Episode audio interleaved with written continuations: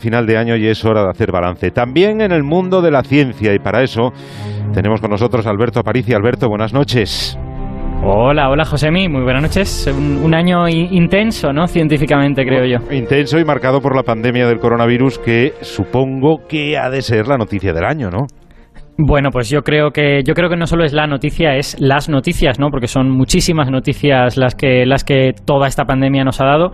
Yo voy a señalarte, bueno, es que sería difícil, pero voy a señalarte sobre todo dos cosas. La primera lo rápido que se ha movido todo. Es decir, eh, yo no sé cómo la sociedad ha percibido esto, porque yo lo he percibido desde el punto de vista de un científico. Quizá la sociedad ha tenido la oportunidad de ver pues cómo la ciencia avanza un poco a trompicones, ¿no? Que, que, a veces hacemos un avance y luego nos damos cuenta que quizás se no estaba tan bien, volvemos atrás, luego avanzamos otra vez. Sin embargo, para mí ha sido todo lo contrario. Para mí ha ido súper rápido. O sea que en marzo tuviéramos imágenes de cómo eran las proteínas del virus en menos de tres meses, eso es una locura. Eso es súper rápido en el mundo de la ciencia. Entonces, yo creo que una cosa que hemos aprendido es que si nos esforzamos y ponemos los medios, la ciencia puede ir muy rápido y puede resolver nuestros problemas rápido. Y yo creo que otra cosa que también estamos aprendiendo, ya lo estamos viendo, es que al final los hechos pasan por encima de las opiniones de la gente un poco, ¿no? Pasaron por encima de los que decían que, bueno, esta pandemia no será para tanto, no hará falta tomar medidas. Bueno, todos ellos tuvieron que tomar medidas y también ocurrirá para bien. También harán que la situación mejore gracias a las vacunas, porque las vacunas funcionan, han pasado los estudios de fase 3 y por lo tanto hemos visto que son efectivas y ya veremos cómo en los próximos meses la situación no sé si volverá a la normalidad, pero seguro que mejora drásticamente. Esperemos que así sea. Oye, Alberto, y fuera de la pandemia, ¿qué más ha ocurrido en la ciencia? Eh, ¿Con qué te quedas? Muy difícil, ¿eh? Un año súper marcado por todo esto, pero yo tengo suerte de que soy físico de partículas y por lo tanto hay una cosa que me ha llegado un poquito al corazón, que es el descubrimiento esta primavera de que los neutrinos y los antineutrinos, dos partículas, su partícula y su antipartícula, se comportan de manera diferente. En un experimento en Japón se descubrió que los neutrinos tienen cierta manera de comportarse, no quiero entrar en detalles, y su antipartícula un poquito distinta. Y este resultado que parece súper técnico y que uno diría, bueno, ¿y esto qué más da?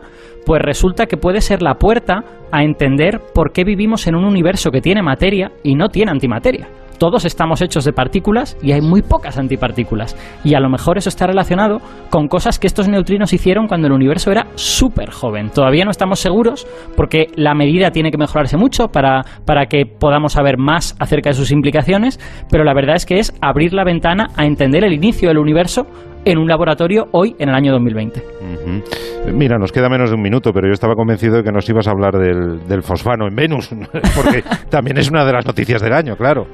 Bueno, yo creo que es una de las noticias del año, pero, pero tengamos en cuenta que es una noticia muy controvertida, porque eh, aunque fue muy sonada cuando salió, enseguida surgieron tres o cuatro estudios que la ponían muy en duda.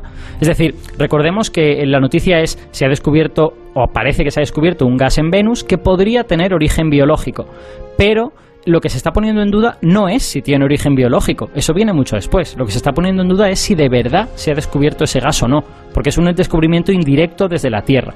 Entonces, ahí hay un tira y afloja en el que primero parecía que, puff, los que decían que no estaban ganando, ahora han contraatacado los descubridores y parece que gana un poquito más de, de credibilidad su detección, pero está ahí en la discusión científica todavía. Esto en los próximos meses vamos a ver cómo se mueve.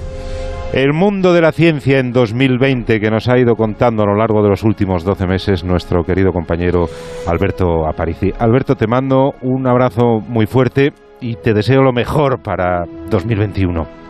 Y para ti también, y además que nos veremos en 2021. Así que nos volvemos al otro lado de la Nochevieja. Claro que sí. Un abrazo, Alberto. Chao. Hasta luego. Sigue el rumbo de la brújula de Onda Cero con José Miguel Azpiroz.